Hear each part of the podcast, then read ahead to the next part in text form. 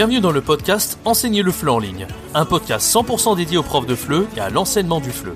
Chaque semaine, vous avez le droit à des conseils et des astuces pour vous aider à accomplir votre rêve le plus cher, celui de devenir nomade digital de FLE et de voyager partout dans le monde.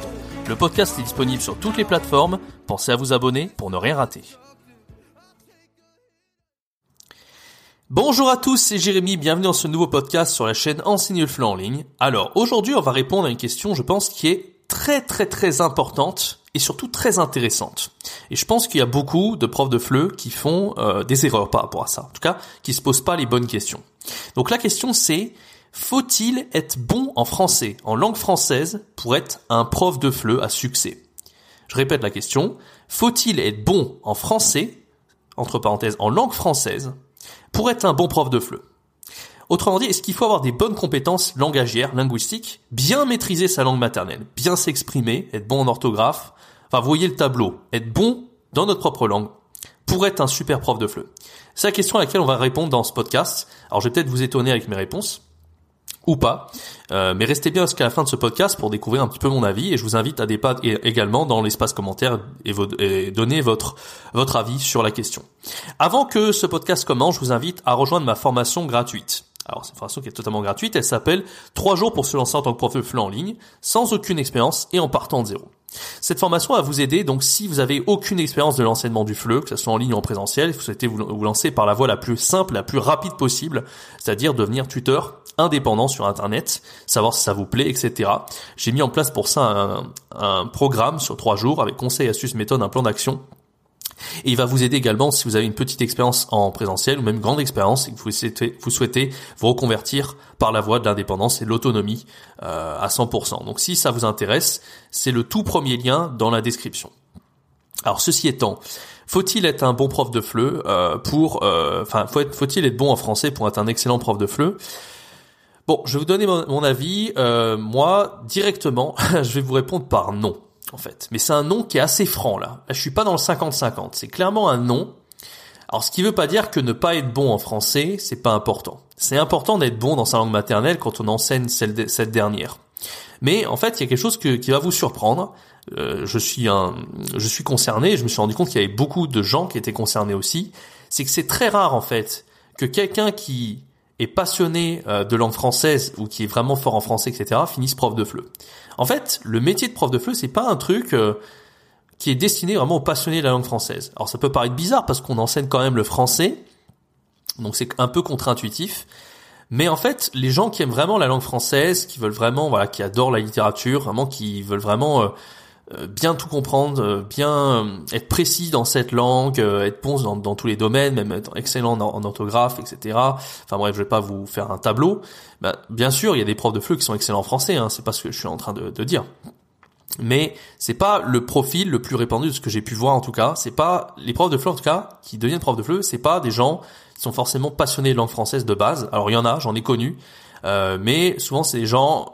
Voilà, je pense que si vous êtes prof de FLE aujourd'hui, vous avez envie de devenir prof de FLE, vous êtes probablement un peu comme moi, c'est-à-dire que euh, vous êtes, vous aimez les, les, les cultures, vous aimez voyager, euh, vous êtes quelqu'un de très curieux, très cultivé, vous intéressez à tout, vous êtes très polyvalent, vous n'avez pas forcément nécess... vous n'êtes pas nécessairement très très fan de langue française. Vous n'êtes pas forcément très fan de grammaire française, de littérature, etc. C'est un cliché de penser ça en fait, que prof de FLE il est forcément euh, très bon en français. Moi quand j'ai tendance à dire je suis prof de français en ligne, tout le monde pense oh là là ce gars-là euh, il lit du Victor Hugo, etc. Alors que pourtant je déteste la littérature. Voilà, donc la première chose, donc voilà, ça c'est vraiment un nom euh, qui est franc, c'est qu'il n'y a pas besoin d'être très bon en langue française pour bien enseigner le FLE, pour être un bon prof de FLE, justement. En fait, c'est logique parce que souvent il y a des gens, et c'est là en fait que font les, que la plupart des profs font erreur, c'est qu'ils pensent qu'il faut progresser en langue française absolument. Mais c'est pas ça qui compte pour être un bon prof. C'est pas d'être le meilleur possible dans cette langue, hein, de voilà, de s'exprimer super bien, d'avoir un vocabulaire hyper soutenu, euh, de faire des mots croisés. Enfin bref, je rentre dans les clichés là. d'avoir des diplômes. Euh, la preuve, on ne demande pas une agrégation euh, ben, de, de, lettres pour être prof de FLE, d'accord? Donc c'est pas ça qui fait que vous allez être un bon prof. D'ailleurs, les élèves que vous avez, hein, les apprenants, ils en ont un peu rien à foutre. Ils s'en foutent de votre gueule, même si vous avez. Alors, je suis un peu cru, hein, désolé, je suis un peu vulgaire, mais c'est pas parce que vous avez des diplômes de fou, que vous avez l'agrégation, que vous avez euh, un excellent niveau en langue française que les apprenants vont être intéressés pour avoir cours avec vous. C'est pas ça qui, fait que vous allez vous démarquer, mieux gagner votre vie, euh, gagner plus d'argent, mieux satisfaire les apprenants, etc. C'est pas ça du tout, d'accord? Ce qui fait que justement vous allez être un meilleur prof, c'est que euh, vous allez réussir à vous mettre à la place des élèves, à, vous mettre dans leur basket, et que littéralement, au lieu de focaliser votre attention sur vous, parce que c'est ce que vous faites en fait quand vous essayez de progresser en langue française, vous dites moi j'ai envie d'avoir le meilleur niveau possible pour les apprenants. Et en fait, vous voyez la flèche, elle se fait dans cette direction, de l'élève vers vous, enfin, de, non, au contraire, de vous vers les élèves. Et en fait, il faut que ça fasse l'inverse. Il faut que ça soit de la flèche, elle part des élèves, elle aille vers vous. C'est-à-dire, en gros, euh, qu'est-ce qui intéresse les élèves? C'est pour ça que quand les bons cours de FLE, euh, c'est plutôt des cours de FLE, voilà, si on fait de la conversation, on va parler de, de séries, de sujets actuels, de n'importe quoi qui peut, qui peut intéresser l'apprenant. Mais on va pas, voilà, c'est pour ça qu'il faut être cultivé, ouvert d'esprit quand on est prof de FLE.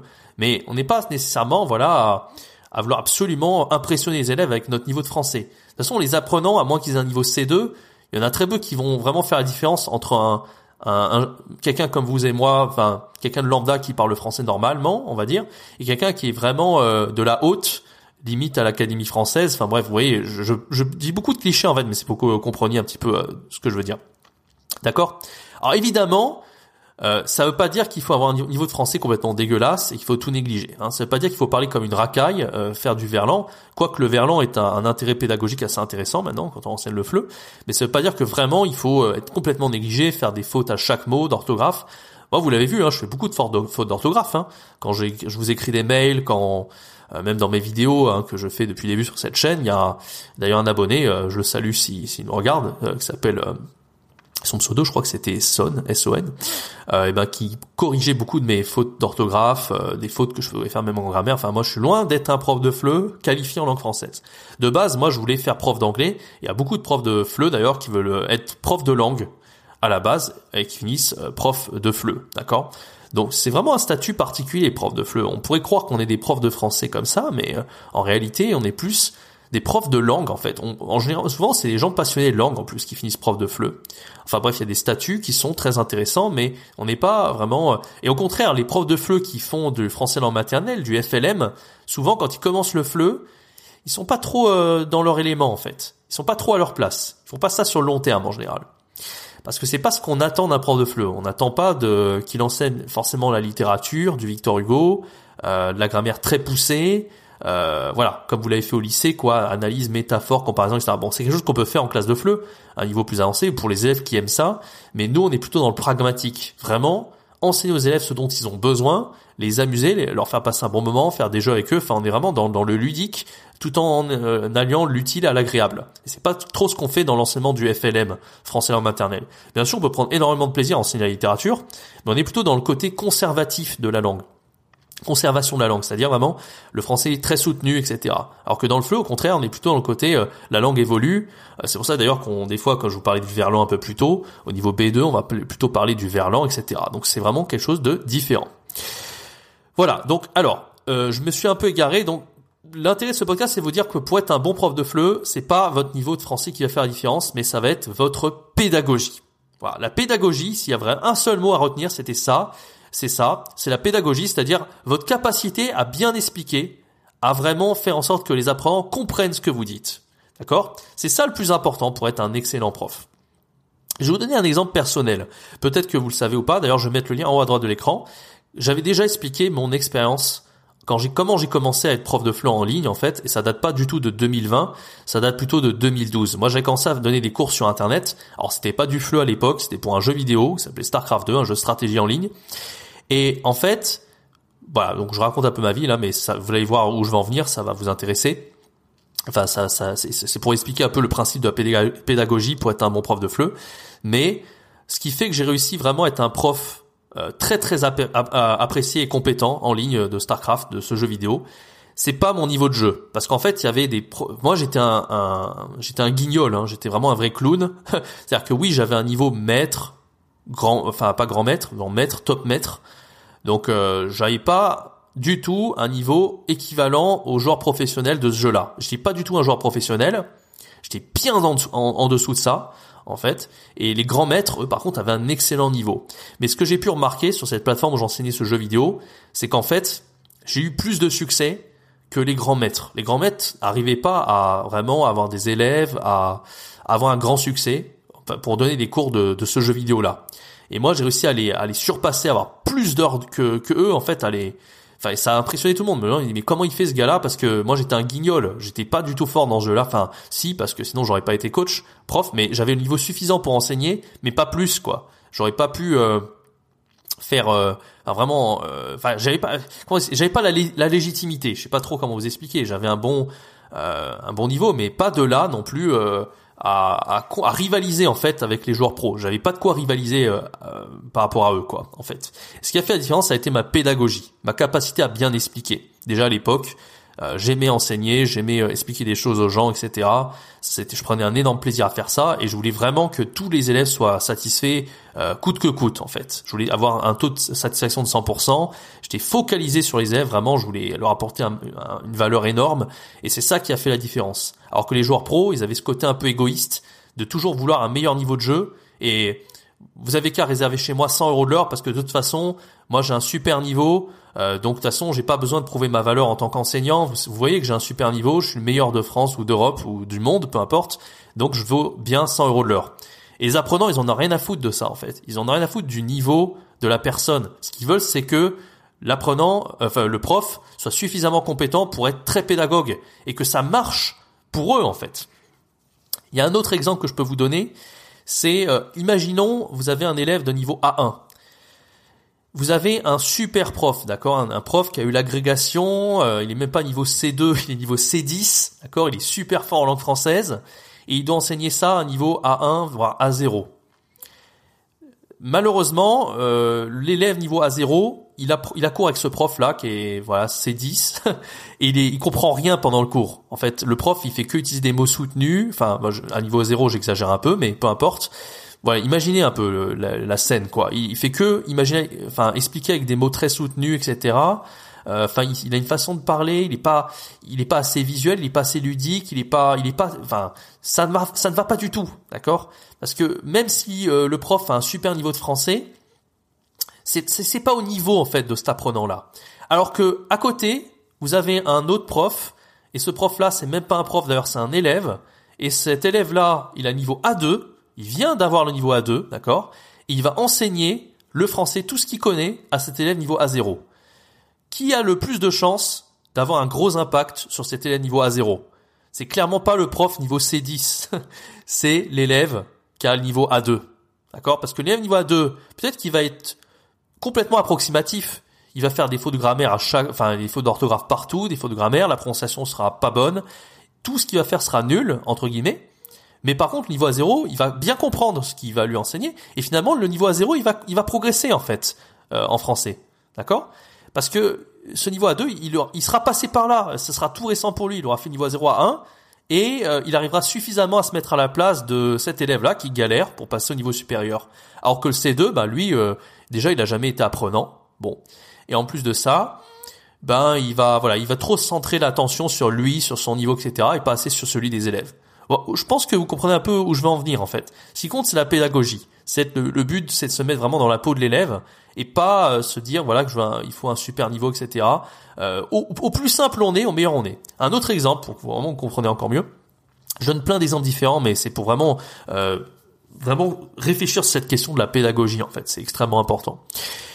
Un autre exemple, c'est euh, les politiciens en fait. Plus le politicien il, il parle simplement et plus il sera persuasif, euh, tout le monde pourra le comprendre, et plus ça sera euh, facile pour lui d'avoir du succès. On disait souvent, par exemple, que Trump était mauvais en tant que politicien. Bon, on aime ou on n'aime pas Trump. Hein. Je suis pas en train de vous dire que voilà, c'est un excellent, etc. Mais il y a une chose qui est sûre, on pourra tous être d'accord, c'est que quand il y avait eu les élections américaines il y a quelques années, tout le monde disait, bah Trump a été élu parce qu'en fait, on évaluait le, niveau de discours en fait de chacun des représentants pour les, les présidents.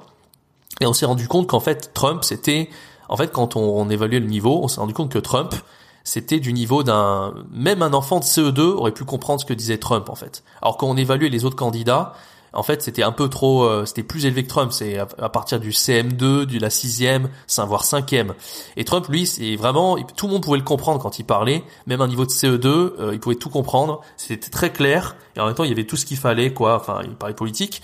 Mais voilà en fait ce qui fait que euh, il a réussi à être élu c'est vraiment sa capacité à convaincre les gens à se faire comprendre par tout le monde etc et c'est pareil quand on veut être prof. Si vraiment vous voulez être un excellent prof faut vraiment pas se dire, voilà, pas essayer de, entre guillemets, de péter plus haut que son cul. Je suis un peu vulgaire dans ce podcast, mais, mais c'est ça l'idée, en fait. C'est vraiment de vous rabaisser, d'être vraiment, euh, limite comme si, euh, comme si vous parliez à des, à des personnes qui, bah, le plus simple possible, quoi. Vraiment, vraiment avoir cette patience, cette faculté de se mettre à la peau des, dans la peau des personnes, etc.